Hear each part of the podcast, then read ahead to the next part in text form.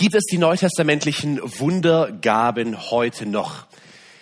Ich habe die Frage ganz bewusst so gestellt, um das recht eng einzugrenzen und um am Ende eine klare Antwort Ja oder Nein geben zu können.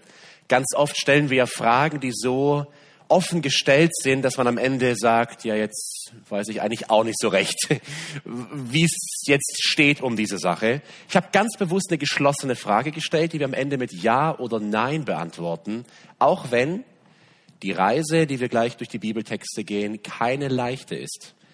Und ähm, das, was ich vermutet habe in den letzten Wochen der Vorbereitung, ist eingetroffen. Es ist eine schwierige Frage. Es gibt Stellen in der Bibel, die sind so glasklar oder Themen in der Bibel, dass wir ein Dutzend Stellen nehmen können und sagen können, so spricht der Herr und so ist es. Es gibt aber auch Fragen, die sind komplizierter, die sind schwieriger, weil die Bibel nicht in einem großen zusammenhängenden Lehrtext Antwort drauf gibt, sondern man gesamtheilsgeschichtlich durch das Wort geht und versucht, die Puzzlestücke zusammenzubringen. Während wir die Frage beantworten, wollen wir aber unser eigentliches Ziel nicht vergessen mit dieser Lehrserie. Es ist eine praktische Lehrserie. Es geht darum, Begeisterung, Freude, Mut zu bekommen für den persönlichen Dienst, für die Gabe, die der Geist schenkt und für das Wachstum der Gemeinde, das wir sehen, das wir erleben wollen, wonach wir uns sehen. Im Kern, ihr Lieben, komme ich wieder zu dieser Grafik hier zurück. Die gelb markierten Gaben, die wir aus unseren klassischen Lehrtexten in diesem Thema genommen haben, aus Römer 12, 1. Korinther 12, Epheser 4, diese gelb unterlegten Gaben, um die geht's. Um die geht's. Äh, wir haben Lehrgaben gesehen nach 1. Petrus 4, Vers 11. Wir haben Dienstgaben gesehen nach 1. Petrus 4, Vers 11 beim letzten Mal. Und so könnten wir die Gaben, um die es heute geht, Wundergaben nennen.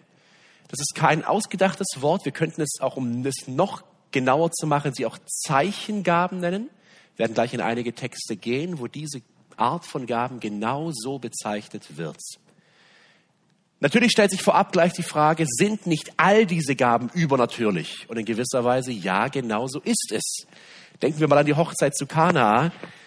Wir sagen, es ist ein natürlicher Prozess, dass dort Wein ist, den die Gäste trinken. Und es ist richtig in gewisser Weise. Aber dennoch müssten wir sagen, auch der erste Wein, den die Gäste auf der Hochzeit tranken, war ein übernatürlicher Wein. Weil er gewirkt ist vom lebendigen Gott, der in diese Natur eingreift und Wärme, Licht, Wasser schenkt. Und dennoch gibt es das offensichtliche Wunder durch den zweiten Wein, der aus Wasser geschaffen wurde. Und ich glaube, ähnlich ist es hier in diesen Gaben. Alle Gaben sind in gewissem Sinn übernatürlich. Sie sind vom Geist gegeben. Die Gabe der Evangelisation, der Lehre, der Ermahnung und so weiter. Auch die Dienstgaben befähigt der Geist. Und dennoch tauchen im Neuen Testament sowohl zur Zeit als Jesus in dieser Welt wirkt, als auch zur Zeit, als die Apostel in dieser Welt wirken, diese Wundergaben oder Zeichengaben auf, die wir nennen könnten die Gabe oder das Amt des Apostels, die Prophetie, Heilung und Sprachenrede. Um diese Gaben geht es und in Bezug auf diese Gaben wollen wir uns die Frage stellen, gibt es diese Gaben heute noch? Sind sie verfügbar für die Gemeinde? Und ich will wirklich klarstellen zu Beginn, diese Frage ist so polemisch aufgezogen worden in den letzten 100 Jahren, weil von Beginn an der charismatischen Bewegung, die seit 1906 aus LA und Los Angeles, USA, sich über die Welt ausbreitete, von Beginn an ähm, diese, diese Bewegung verwoben war mit so antichristlichen, falschen Lehren, äh, Lebenspraktiken, dass sich die, wir würden es heute die evangelikalen, die bibeltreuen Christen sehr, sehr früh davon distanziert haben, es zu einer Lagerbildung kam. Und diese Spannung besteht bis heute in gewisser Weise. Ich will diese Spannung, aber lass uns versuchen, es möglichst mal rauszunehmen und uns im Kern ganz einfach als interessierte Bibelleser diese Frage stellen. Gibt es diese Wundergaben heute noch? Und da gibt es in den Bibeltreu, im bibeltreuen evangelikalen Lager diese beiden Sichtweisen. Das sind jetzt sehr, sehr schwierige Wörter. Ich habe tatsächlich geübt, um es richtig auszusprechen. Da sind einmal die Kontinuationisten und da sind einmal die Kessationisten. sehr, sehr seltsame Wörter, die kommen vom Lateinischen übers Englische ins Deutsche. Und deswegen, aber wir haben keine besseren Begriffe im Deutschen. Wenn wir die, uns die lateinische Wurzel anschauen, verstehen wir besser, was diese beiden Lager meinen. Die Kontinuationisten sagen, oder kommen vom lateinischen Begriff continuare, englisch to continue, also fortlaufen, fortfahren oder andauern. Und diese Lehrrichtung sagt, die Wundergaben, also explizit Heilung, Prophetie und Sprachenrede, sind heute noch für die Gemeinde notwendig, das betonen sie, sie sagen, die sind wichtig und notwendig und verfügbar. So wie es in einer Gemeinde Gläubige gibt, die die Gabe des Dienstes, der Barmherzigkeit, der Lehre, der Evangelisation haben, gibt es Heiler, Propheten und Menschen, die die Gabe der Sprachenrede haben. Die Kesationisten vom lateinischen Begriff Cesare, also to cease. Im Englischen sind diese Begriffe erhalten geblieben aus der, aus der lateinischen Wurzel. Deswegen haben sich im englischsprachigen Raum diese Begriffe auch gefestigt. Zögern, aufhören, nachlassen oder ruhen. Und die Kesationisten sagen, die Wundergaben, also Heilung, Prophetie und Sprachenrede, bestätigten die göttliche Autorität der Apostel und endeten mit ihrem Tod, hier gibt es auch unterschiedliche Richtungen. Einige sagen auch, sie wirkten weiter in etwa den ersten drei Jahrhunderten, bis dann unter Kaiser Konstantin äh, ab 319 nach Christus, 321 nach Christus, die christliche, der christliche Glaube ähm, staatlich legitimiert wurde und dann erst hörte es auf. Es gibt hier verschiedene Sichtweisen, aber grundsätzlich sagt der Kesationismus mit dem Ende der apostolischen Zeit, etwa um 100 herum, haben diese Wundergaben aufgehört, denn sie waren da, um die Apostel in ihrer Autorität, sie sind von Gott und sie legen das Fundament der Gemeinde, mit ihrem Tod endete es. Interessanterweise, und jetzt sind wir schon bei einem kniffligen Punkt, sagen beide Richtungen, dass die Gabe bzw. das Amt des Apostels aufgehört hat zu existieren. Und da kommen wir schon dazu, dass hier aus meiner Sicht bei den Kontinuationisten schon der erste, das erste Problem auftaucht. Aber das gleich noch etwas genauer. Wovon spreche ich heute nicht? Das ist mir wirklich wichtig, das zu verstehen. Ich spreche nicht davon. Ich will kurz dieses, einen kleinen Auszug aus diesem Video zeigen, so verrückt es auch immer ist, aber wir müssen diese Bilder einmal sehen. Explizit sage ich, der Kontinuationismus ist nicht das hier. Das hier, Benny Hinn, ist aberwitzig und komplett bescheuert. Ich kann es nicht anders nennen und bekloppt. Lassen wir uns mal einen kurzen Blick reinwerfen. Benny Hinn, der wahrscheinlich bekannteste Charismatiker, Pfingstler, Wunderheiler, wie auch immer man ihn nennen will. But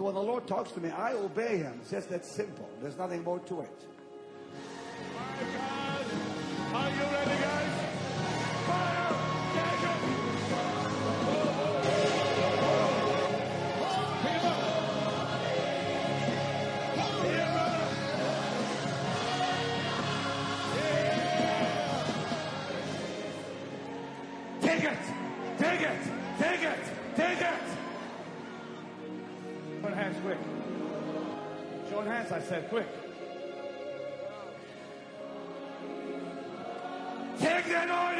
Gut, Kevin, kannst du mal Pause machen? Ich glaube, wir haben den Punkt verstanden. Das geht jetzt nochmal 40 Minuten so weiter, dass Benny Hinn alle möglichen Leute auf die Bühne holt, mit seinem Anzug rumwedelt, den Heiligen Geist verteilt und anscheinend verschwinden die Schmerzen der Menschen und Menschen fliegen durch die Gegend, zittern auf dem Boden, lachen krampfhaft und viele, viele weitere Erscheinungen das Problem ist, und jetzt glaube ich, merken wir schon die Spannung, viele Christen hören diese Debatte und sie sagen jetzt mal ganz grob, hier spricht jetzt Benny Hinn gegen John MacArthur, ja, diese beiden Lager. Aber das ist nicht so. Also ich, es gibt im evangelikalen Raum keine ernstzunehmende Stimme, die sagt, Benny Hinn ist ein Bruder, ähm, und wir unterstützen, was er tut. Das Problem bei Benny Hinn, Creflo Dollar und diesen ganzen charismatischen Irrlehrern ist nicht ihre Sichtweise der Gaben in erster Linie. Das Problem sitzt viel, viel tiefer. Es ist nicht in, in keiner Art und Weise die orthodoxe evangelikale Lehre oder bibeltreue Lehre. Also das gesamte Evangelium fehlt hier, das, das Bild von Christus das Verständnis der Schrift, da liegt alles im Argen und heraus kommt so ein Unsinn. Übrigens nur als kleine Randnotiz, das war 2010, ich glaube in Atlanta, als er hier seine Wunderheilungen praktizierte. 2011 kam heraus, dass er in dieser Zeit eine Affäre mit Paula White, einer anderen Wunderheilerin und Prophetin hatte. Das zu dem Thema, an ihren Früchten werdet ihr sie erkennen. Also es, es liegt so im Argen ähm, hier in dieser extrem charismatischen Seite. Und da müssen wir aufpassen, weil es gibt Geschwister, viele Geschwister. Ich weiß nicht, wer so ein bisschen auch im englischsprachigen Raum vielleicht vertraut ist.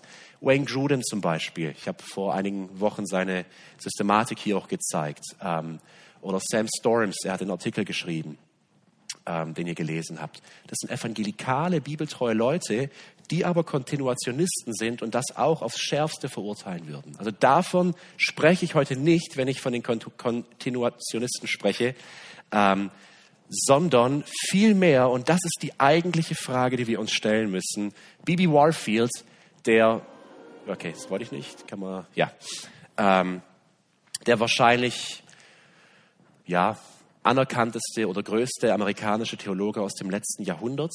Er hatte kurz nachdem 1906 die charismatische Bewegung von Los Angeles ausgehend begann, ähm, ja, durch die ganze Welt ihren Zug zu nehmen, schrieb er, ich glaube 1919, das Buch Counterfeit Miracles, ähm, falsche Wunder. Und da beginnt er dieses Buch, das bis heute eigentlich das Standardwerk ist, äh, in dem Argument für den Kessationismus mit folgendem Satz. Als unser Herr auf die Erde kam, brachte er den Himmel mit sich. Die Zeichen, die er in seinem Dienst wirkte, waren lediglich Spuren der Herrlichkeit, die er von seiner himmlischen Heimat mit sich brachte.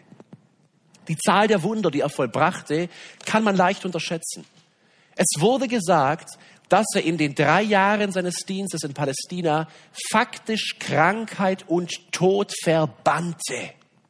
Wo immer er sich aufhielt, war er ein Segen. Und das, ihr Lieben, ist die Frage. Sind diese Wundergaben, die in dem Sohn Gottes oder durch den Sohn Gottes gewirkt haben, dass faktisch Krankheit und Tod mehr oder weniger ausgelöscht wurde für diese dreijährige Zeit seines Dienstes und mit hinein in die apostolische Zeit, gibt es diese Wundergaben noch? Und damit ist diese Frage schon sehr, sehr deutlich und klar gestellt. Deswegen würde ich zu Beginn uns einmal versuchen, von der Bibel her den Blick zu schärfen. Wenn es die Wundergaben heute noch gibt, was müssten wir in der weltweiten Christenheit sehen? Was wäre die Realität im Leben der Gemeinde nach dem Neuen Testament? Und lasst uns das einmal ganz genau anschauen. Die erste Gabe, die Gabe der Heilung. Wenn es die Gabe der Heilung heute noch gäbe, so wie sie die Apostel und so wie Jesus diese Gabe ausgelebt haben, dann würden in vielen Gemeinden, ich würde sagen in jeder Gemeinde, Männer oder Frauen sein, die dauerhaft verfügbare Kraft hätten, um Lahme gehen zu machen. Apostelgeschichte 3, Vers 8, Johannes und Petrus am Tor vor dem Tempel. Um Blinde sehen zu machen, Johannes Kapitel 9 um Taubstumme zu heilen, Markus 7. Das sind einfach nur einzige Auszüge. Wir könnten jetzt für, jedes, für jede Krankheit bestimmt ein Dutzend Stellen der Apostel und von Jesus sammeln. Das ist die Kraft, von der wir hier sprechen. Und das dauerhaft verfügbar. Nicht, okay, ich versuche für dich zu beten, sondern im Namen Jesu steh auf und geh. Das ist die Kraft, die wirken müsste.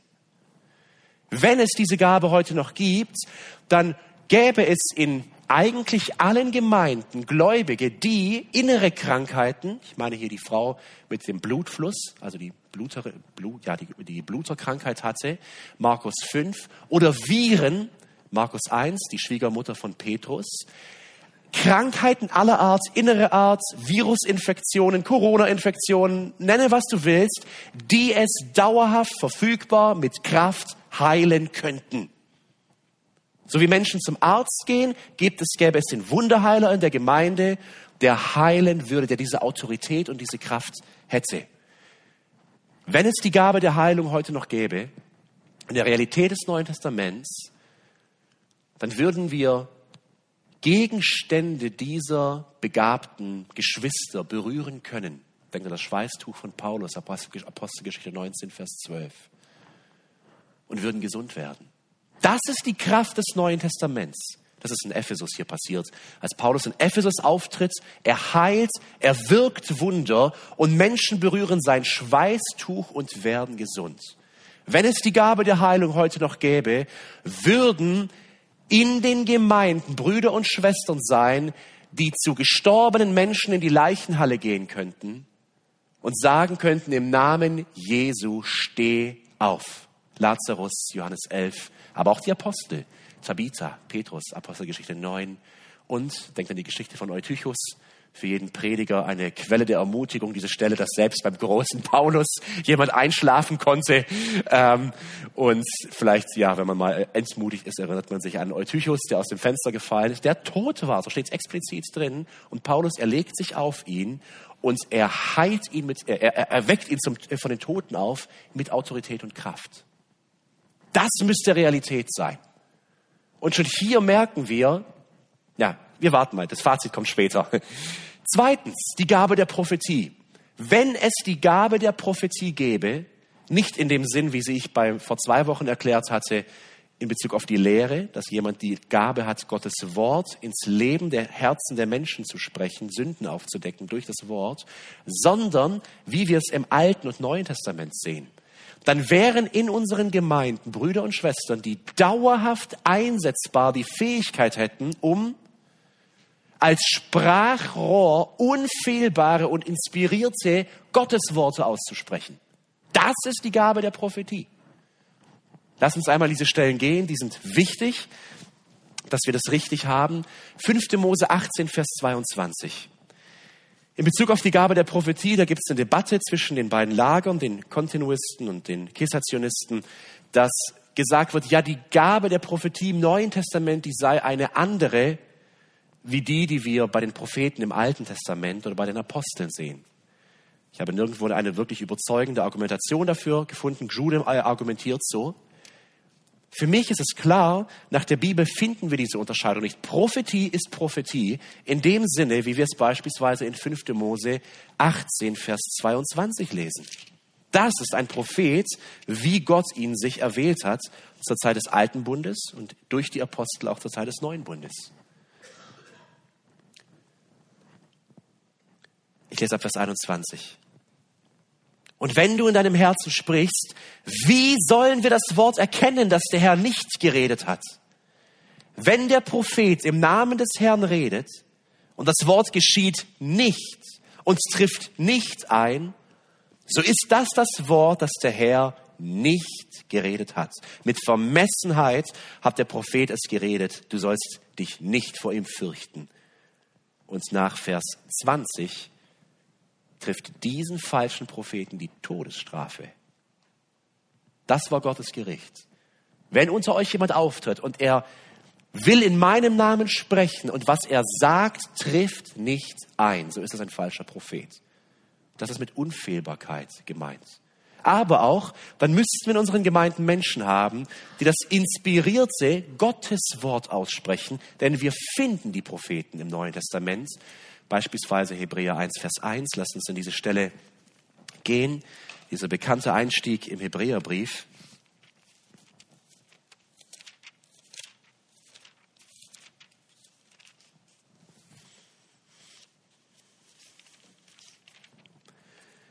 Nachdem Gott vielfältig und auf vielerlei Weise ehemals zu den Vätern geredet hat, Gott hat geredet, in den Propheten hat er am Ende dieser Tage zu uns geredet im Sohn. Und wir könnten hier in Klammer dazu setzen, wenn er sagt im Sohn, so meint er auch die Apostel, die an anderen Stellen als Propheten bezeichnet werden. Ihr Lieben, das ist Prophetie nach dem Neuen Testament. Sprachrohr eines unfehlbaren und inspirierten Gotteswortes. Jeder andere Maßstab ist zu gering und ist nach dem Neuen Testament keine Prophetie. Wenn es die Gabe der Prophetie heute noch gäbe, dann würde es dauerhaft einsetzbar die Fähigkeit geben, um der Gemeinde Botschaften Gottes weiterzugeben, die auf derselben Stufe mit der alt- und neutestamentlichen Offenbarung stehen. Das Kapitel, das die Prophetie oder die Weissagung am genauesten äh, beschreibt, ist 1. Korinther 14. Und hier macht Paulus genau diesen Punkt. 1. Korinther 14, die Verse 24 und 25. Wenn aber alle Weissagen und irgendein Ungläubiger oder Unkundiger kommt herein, so wird er von allen überführt, von allen beurteilt. Das Verborgene seines Herzens wird offenbar und so auf sein Angesicht fallend wird er Gott anbeten und verkündigen, was wird er verkündigen, dieser Ungläubige? Dass Gott wirklich unter euch ist. Und warum weiß er, dass Gott wirklich unter euch ist? Weil Menschen da sind in der Gemeinde in, in Korinth, die durch die Weissagung Gottes Wort weitergeben. Wenn es diese Gabe heute noch gäbe, so müssten wir in unseren Gemeinden Menschen haben, die dauerhaft diese Fähigkeit hätten, zukünftige Ereignisse konkret vorauszusagen. Mit konkret meine ich nicht das, was in vielen Bewegungen praktiziert wird, Weissagungen in die Zukunft auf dem Niveau vom Horoskop in der Tageszeitung. Also so vage und grob, dass das immer in Erfüllung geht. Ja, du wirst nächste Woche schwere und gute Zeiten haben. Wirklich. Danke. Das ist ja wirklich grandios. Also, ähm, das ist Horoskop. Das ist einfach, natürlich trifft es ein. Äh, aber das hören wir sehr, sehr oft. Übrigens macht Schreiner, der Theologe, der den ersten Artikel geschrieben hat, den ich euch mitgegeben hatte, hier einen sehr guten Punkt. Und er sagt, die meisten Leute, die denken, sie würden prophetisch reden, er sagt im Englischen, I would call it impressions, Eindrücke.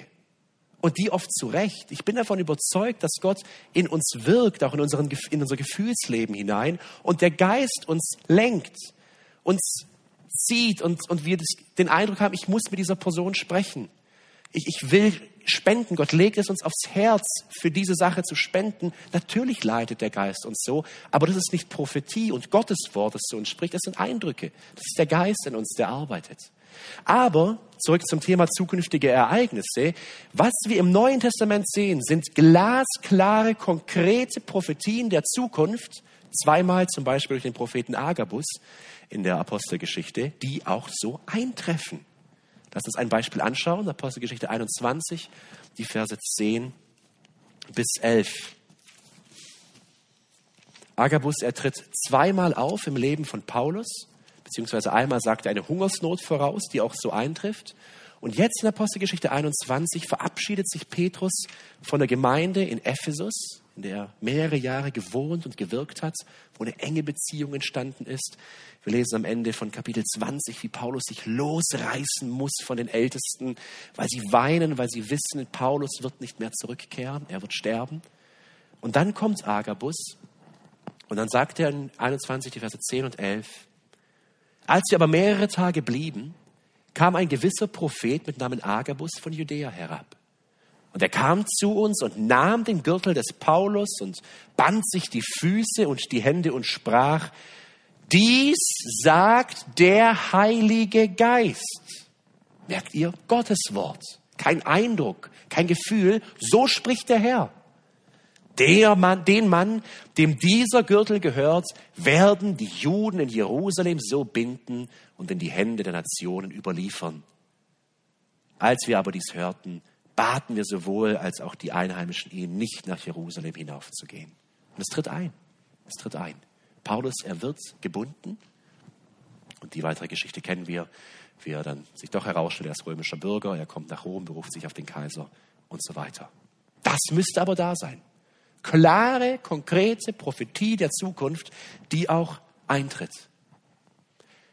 Was müsste erfahrbar sein in unseren Gemeinden durch Geschwister, wenn es die Gabe der Sprachenrede heute noch gäbe, gäbe es diese Fähigkeit, äh, diese Gabe, so gäbe es Geschwister, die die regelmäßig auftretende Fähigkeit hätten, um fremde Sprachen, hier wird das Wort Glossa, das heißt Zunge, was aber überall im Neuen Testament mit Sprache übersetzt wird.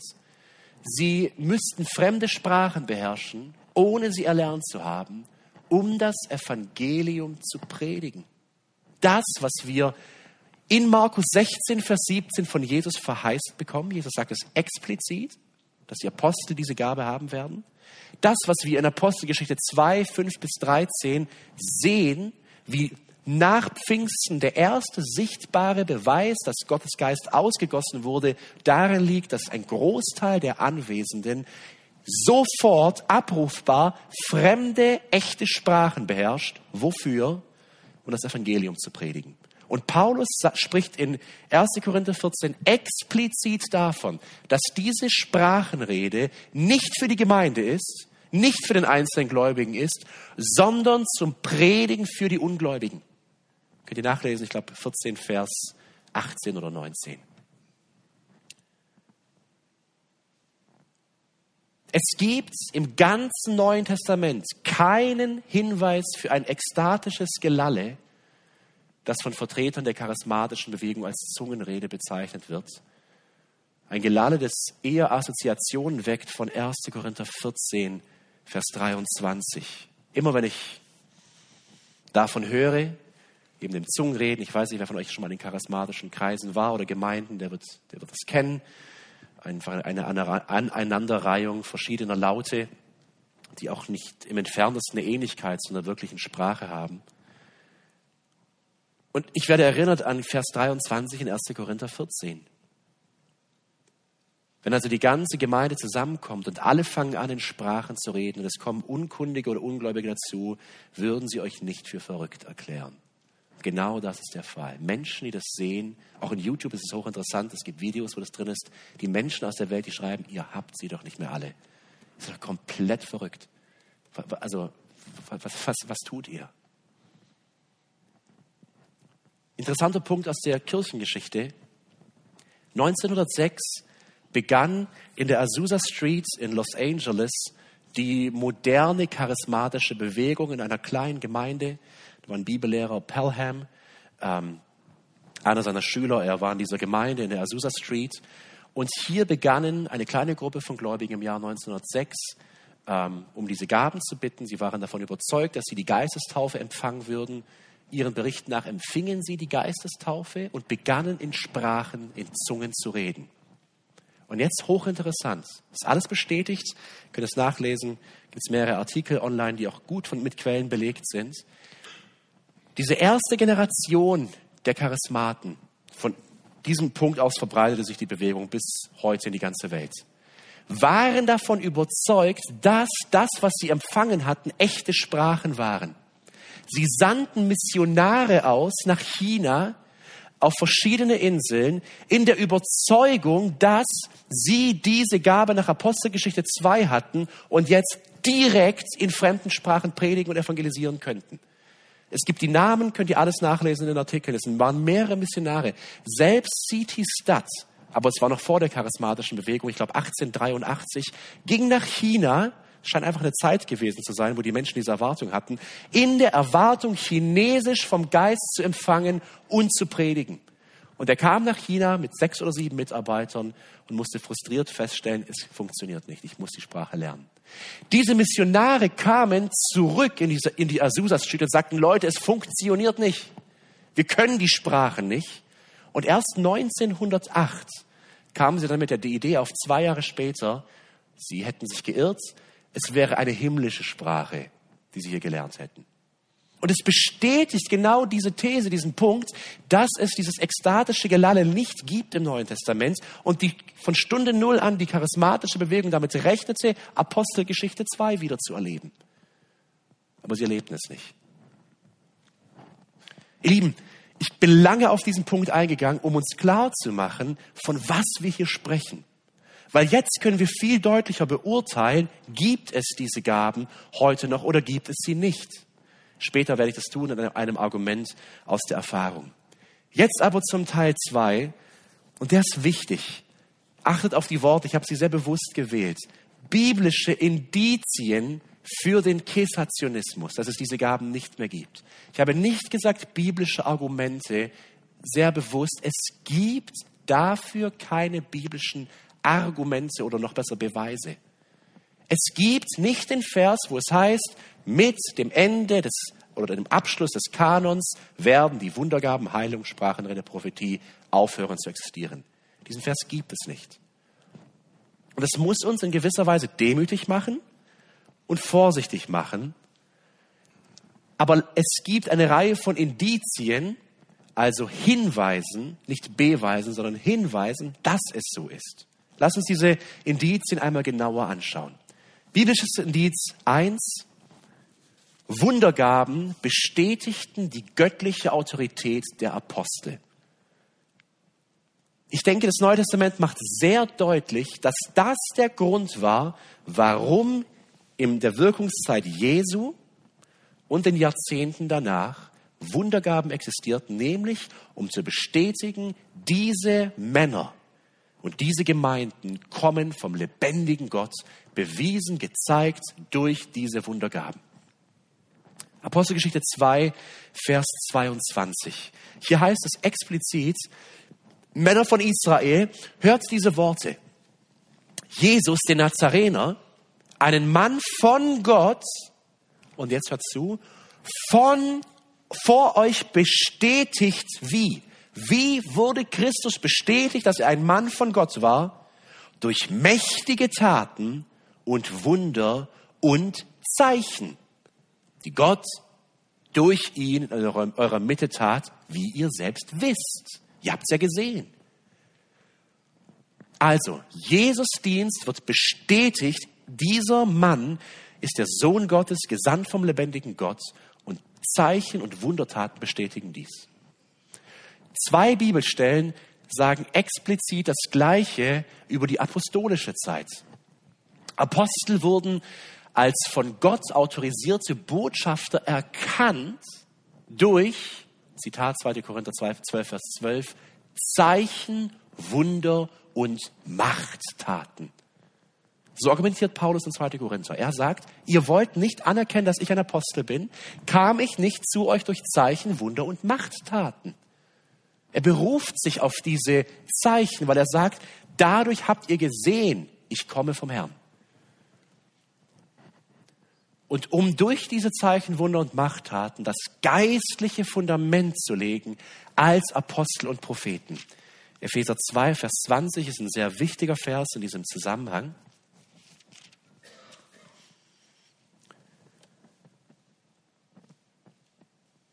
Ich lese Vers 20. Aufgebaut auf der Grundlage der Apostel und Propheten, in dem Christus Jesus selbst der Eckstein ist, in welchem der ganze Bau wohl zusammengefügt wächst.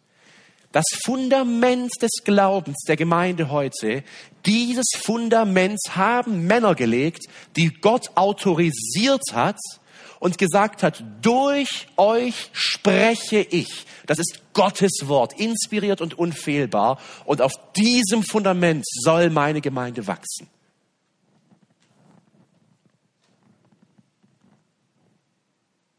Das Evangelium wurde von Jesus gepredigt. Und jetzt Hebräer 2, die Verse 3 bis 4, lasst uns das aufschlagen, eine wichtige Stelle. Und das Evangelium, das Jesus gepredigt von ihm gepredigt wurde, wurde von denen bestätigt, die ihn mit eigenen Ohren gehört haben, die Apostel. Und das Zeugnis der Apostel wiederum wurde bestätigt durch Zeichen und Wundertaten und viele Beweise seiner Macht. So heißt es in Hebräer 2, die Verse 3 bis 4. Ich glaube, wir haben den Punkt verstanden. Drei Stellen, die uns im Neuen Testament sagen, für die Wirkungszeit Jesu bis in die Wirkungszeit der Apostel wird Gott auf gewaltigste Weise wirken durch Wunder. Tote werden auferstehen, Lahme werden gehen wir kennen die Prophetien aus dem Buch Joel und aus anderen Propheten. Eure, eure Söhne und Töchter werden Weissagen. All diese Dinge, sie sind eingetreten. Das, was die Propheten gesagt haben, wurde erfüllt. Das neue Fundament der Offenbarung wurde gelegt und abgeschlossen. Ist das ein Beweis, dass die Gaben mit dem Ende der Apostel aufgehört haben? Ihr seht keinen Vers vorne, der das sagt. Aber es ist ein Indiz, ein Hinweis. Lassen Sie dieses Argument versuchen, mal weiterzuführen. Das zweite biblische Indiz. Die weltweite Gemeinde glaubt übereinstimmend, dass es die Gabe oder das Amt der Apostel heute nicht mehr gibt. Wir finden einige Sekten und Randgruppen, die Neuapostolische Kirche zum Beispiel, die für sich beansprucht, nach wie vor die Apostel zu haben, aber das sind Randgruppen, die wir nicht weiter beachten müssen. Die weltweite Gemeinde über die Denomination hinweg sagt, es gibt keine Apostel mehr und ich hoffe, sie sagt es, denn Paulus sagt explizit, dass er der letzte Apostel war, der von Gott berufen wurde. 1. Korinther 15, Vers 8.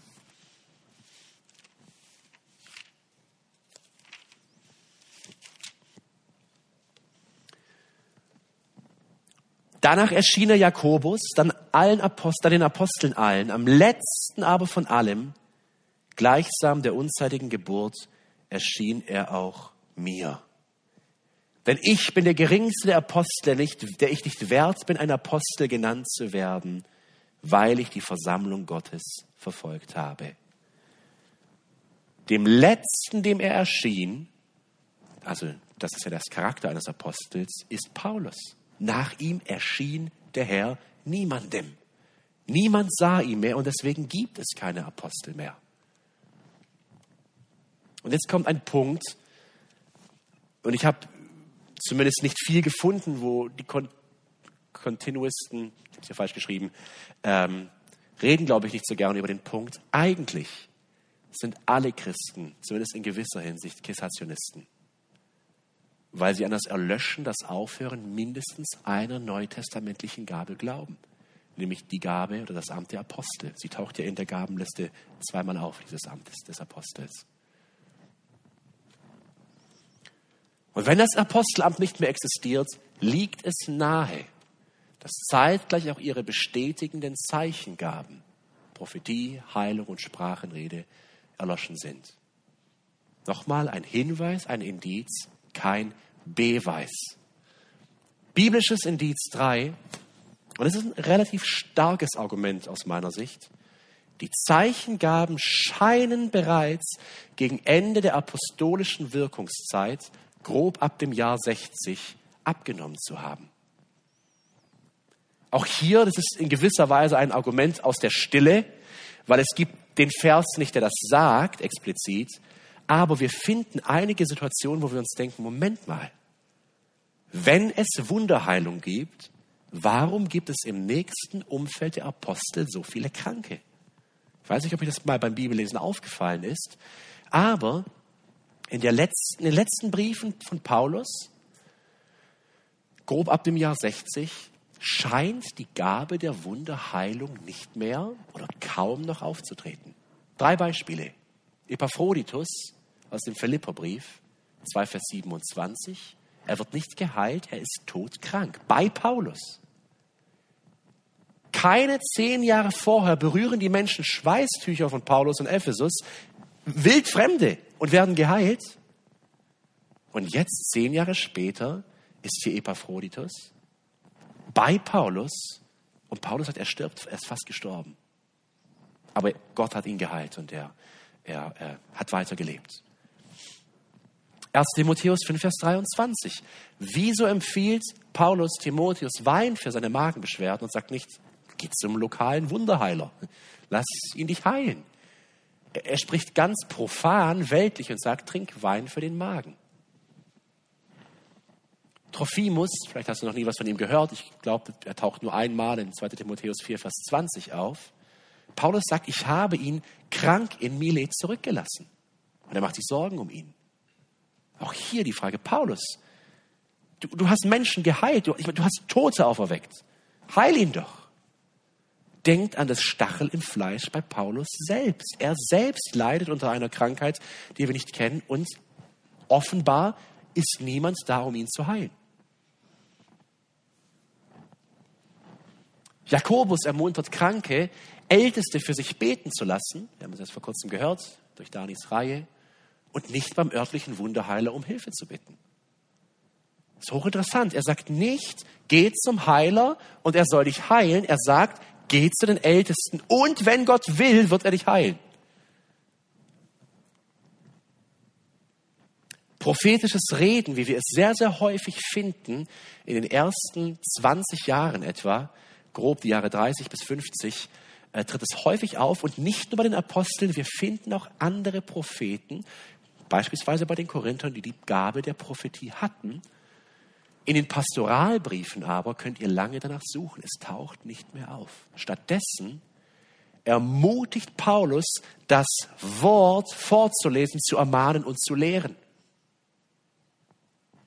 Sind es Beweise? Nein, aber es sind Hinweise, die uns das bestätigen, was die ersten zwei Punkte sagten in dieser Logik, der wir versuchen zu folgen, dass anscheinend schon zur Lebzeit der Apostel mit der Stück, Stückchen äh, oder nach und nach der Vervollständigung des Neuen Testaments bis zum Abschluss des Kanons diese Gaben mehr und mehr aufgehört haben.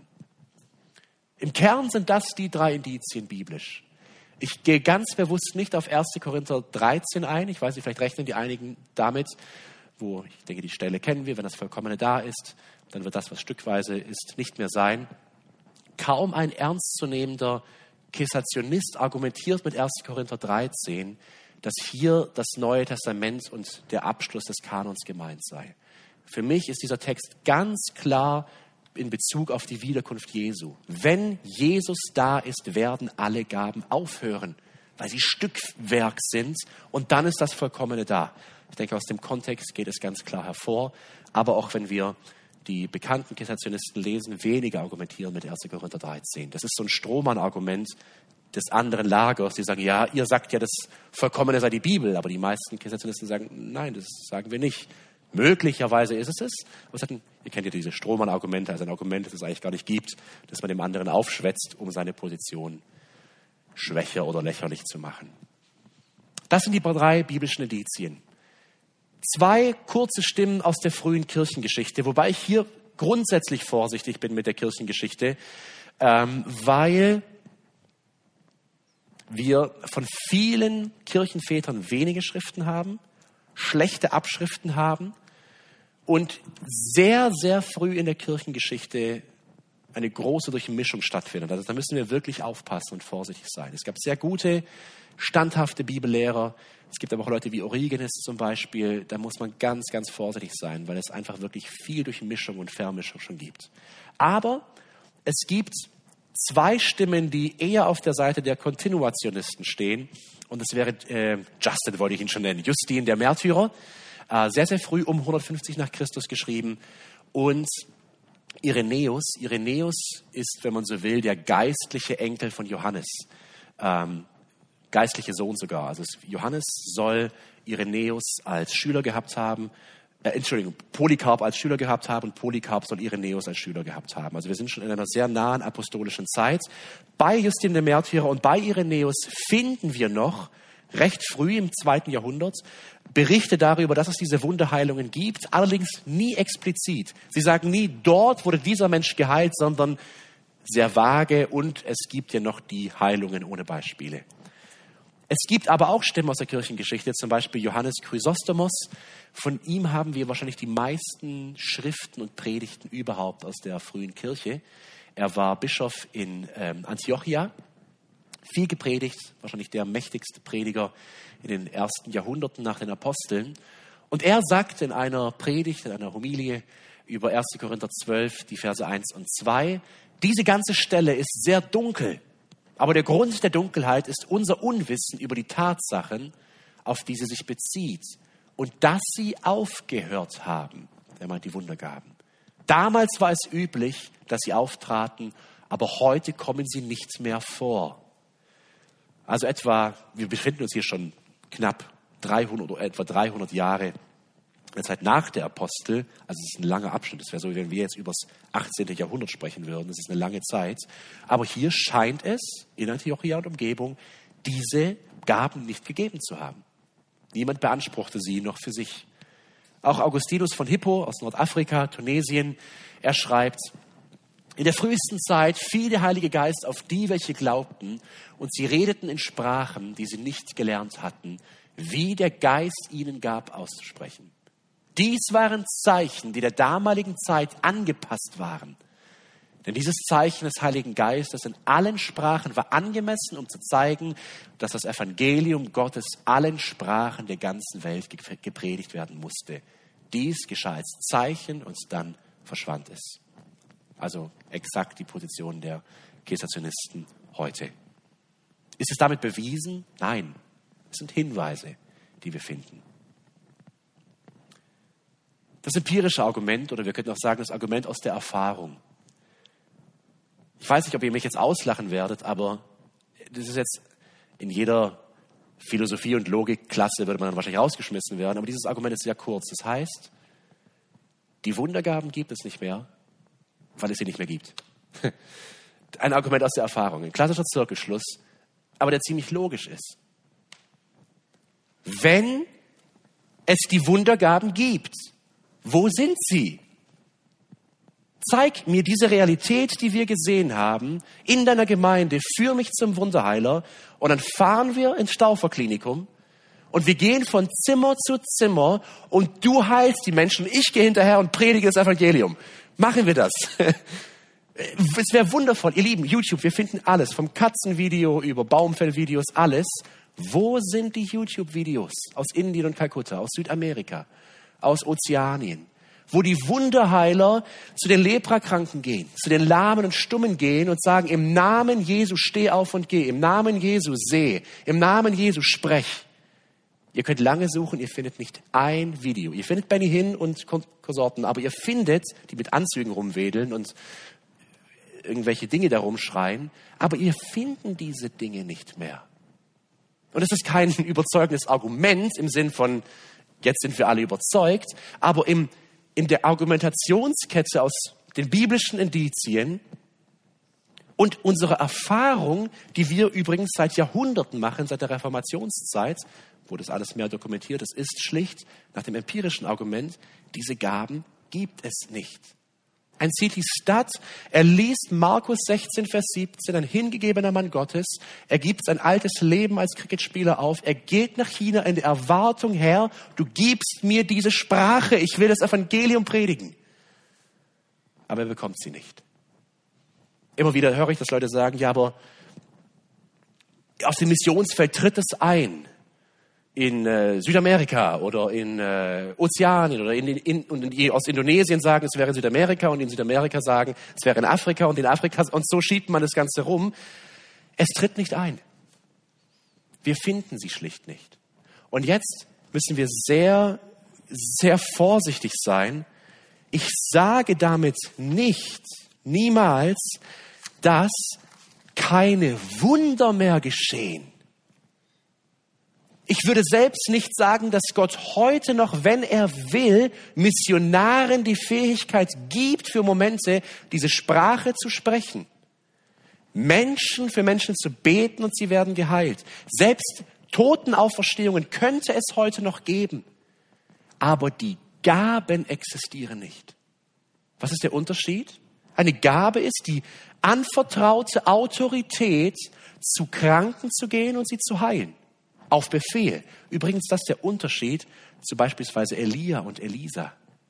Selbst diese Propheten, die große Wunder erlebt haben, beteten für die, den Aussätzigen, beteten für das Kind, das gestorben ist, Elisa, damit es wieder aufstand. Aber sie hatten nicht die Gabe wie die Apostel oder wie Mose. Benedikt Peters macht hier ein Argument und ich kann es gut nachvollziehen. Er sagt, die einzigen zwei Zeitalter oder Zeitpunkte in der gesamten biblischen Heilsgeschichte, wo Männern oder Menschen diese Wundergaben als Gabe gegeben wurde, andauernde Autorität und Kraft, war zur Zeit von Mose, dem Aufbau des Alten Bundes, und zur Zeit von Jesus und den Aposteln, dem Aufbau des Neuen Bundes. Das ist das empirische Argument, wenn man so will, auch wenn es kein echtes ist und es doch eins ist. Fazit. Das Neue Testament gibt uns Indizien, dass die Wundergaben in nachapostolischer Zeit aufgehört haben. Stimmen aus der frühen Kirchengeschichte bestätigen diese Indizien. Da heute die Gabe der Wunderheilung, der Sprachenrede und des prophetischen Wortes schlicht nicht mehr vorkommt, werden die biblischen Indizien durch die Erfahrung der weltweiten Christenheit bestätigt. Zusätzlich ein Punkt, über den wir nachdenken müssten. Die Auswirkungen der charismatischen Bewegung in den letzten 110 Jahren, seit 1906, sind so zerstörerisch, dass es größtenteils als eine Bewegung, und jetzt zitiere ich die Berliner Erklärung von 1909, nicht von oben, sondern von unten angesehen werden muss. Die Berliner Erklärung von 1909, ein wichtiges Dokument in dieser Frage, nur drei Jahre nach dem scheinbaren Ausgießen des Geistes in der Azusa Street, verbreitete sich diese, diese Bewegung wirklich in Windeseile über den gesamten Globus. Über Norwegen, Christiana, heute Oslo, kamen sie nach Deutschland. Und kurze Zeit später, ein bis zwei Jahre später, nachdem es 1907, 1908 diese charismatische Lehre auch nach Deutschland kam durch einen Pastor Paul, den die Männer hier übrigens in der Berliner Erklärung als Bruder bezeichnen. Da schlossen sich 56 leitende evangelikale Führer, vor allem aus der evangelischen Bekenntnisbewegung, zusammen, trafen sich in Berlin. Ähm, Elias Schrenk zum Beispiel war da mit dabei. Elias Schrenk war ein, ein sehr bekannter ähm, Evangelist zur damaligen Zeit, Mann mit einer hohen Autorität. Unter anderem für, äh, führten sie in Frankfurt gemeinsam mit Hudson Taylor eine Missionskonferenz durch. Elias Schrenk, Hudson Taylor und weitere Männer und brachten damit in die evangelische Gemeinschaftsbewegung einen ganz neuen Eifer für Mission mit hinein. Professor Karl Heim aus Tübingen war auf dieser Konferenz, ähm, wurde sehr, sehr angefacht. Und Karl Heim war der Lehrer zum Beispiel von Pfarrer Wilhelm Busch in Tübingen. Also wir sehen wirklich durch diesen Mann Elias Schrenk wirklich, wie, wie großer Segen ausging. Mit Elias Schrenk 56 weitere Führer, führende Männer trafen sich und äh, beschlossen oder verabschiedeten ein Dokument, wo sie kurz und geballt diese neue charismatische Bewegung einstimmig verurteilten und diesen Wortlaut hier sagen, eine Bewegung nicht von oben, sondern von unten. Heißt es, dass wo immer Menschen, die die Charisma, die Geistesgaben betonen, dämonische Einflüsse sind? Nein. Gibt es sie? Mit Sicherheit.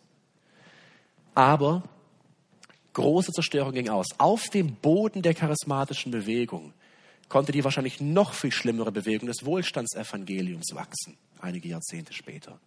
Und was dieses verdrehte, ich will es nicht mal Evangelium nennen, für zerstörerische Auswirkungen hat in Afrika, in Südamerika, das können wir gar nicht glauben, was dort alles passiert. Ihr Lieben, bedeutet das, wenn wir dafür stehen und sagen, die Wundergaben existieren nicht, dass wir nicht an Wunder glauben. Nein, überhaupt nicht. Und wir sollen uns ausstrecken nach dem übernatürlichen Wirken Gottes. Aber was wir sagen ist, neben der Verteilung der Lehrgaben, die es heute gibt, der Dienstgaben, die es heute gibt und die wir brauchen zur Auferbauung des Leibes, existieren die Wundergaben nicht. Und dennoch beten wir für genau diese Dinge und wenn Gott will, wird er schenken. Und ich will uns aufrufen, dass wir viel, viel mehr mit Gottes mächtigem Wirken rechnen. Dass wir damit rechnen, dass Gott zu Menschen spricht, für die wir beten. Dass wir damit rechnen, dass Gott diesen Menschen erscheint und sie zu seinem Wort zieht. Kannst vielleicht kurz erzählen, Simon, wie, wie in Simons nächstem Umfeld ein Lehrer kommt und sagt, Simon, nachdem es Gespräche gab, ich habe geträumt, wie du vor mir stehst und sagst, der Herr ist dein Hirte bei einer Lehrprobe. Und dann sitzen da ein Lehrer mit dem Schüler und reden über das Evangelium bei der Lehrprobe. Und manche würden dann sagen, ja, aber sowas gibt es nicht. Warum gibt es das nicht? An was für einen Gott glauben? Wenn ein Gott, der wirkt und der spricht, wenn er will, natürlich. Jemand ist krank. Beten wir im Glauben, dass Gott heilen kann. Im festen Glauben, dass Gott, wenn er will, dass er eingreift. Ich hoffe, dass wir es tun. Und die Lieben, wir erleben, wie Gott wirkt. Denkt daran, in den letzten Jahren, was wir hier erlebt haben. wie Gott eingegriffen hat und wir Menschen unter uns haben, wo die Ärzte sagten, dass sie keine Chance mehr sehen. Und so sollen wir leben in, in, den, in dem Glauben an einen großen, wirkenden Gott. Aber Gott Gott sein lassen. Und vorsichtig damit sind auch die Geschwister, die hier auf der anderen Seite stehen. Ich meine jetzt damit nicht die Extremcharismaten, sondern es gibt wirklich Brüder und Schwestern, die bibeltreu sind, die unserem Herrn dienen, die eine andere Sicht hier haben. Und dass wir das stehen lassen können und sie als Geschwister auch lieben und insofern, wie es geht, auch Gemeinschaft haben, denn wir dienen demselben Herrn und brauchen hier, glaube ich, oft Weisheit und ein gutes Urteilvermögen, ähm, um auch nicht Schaden anzurichten und unnötige Lagerbildung zu verursachen.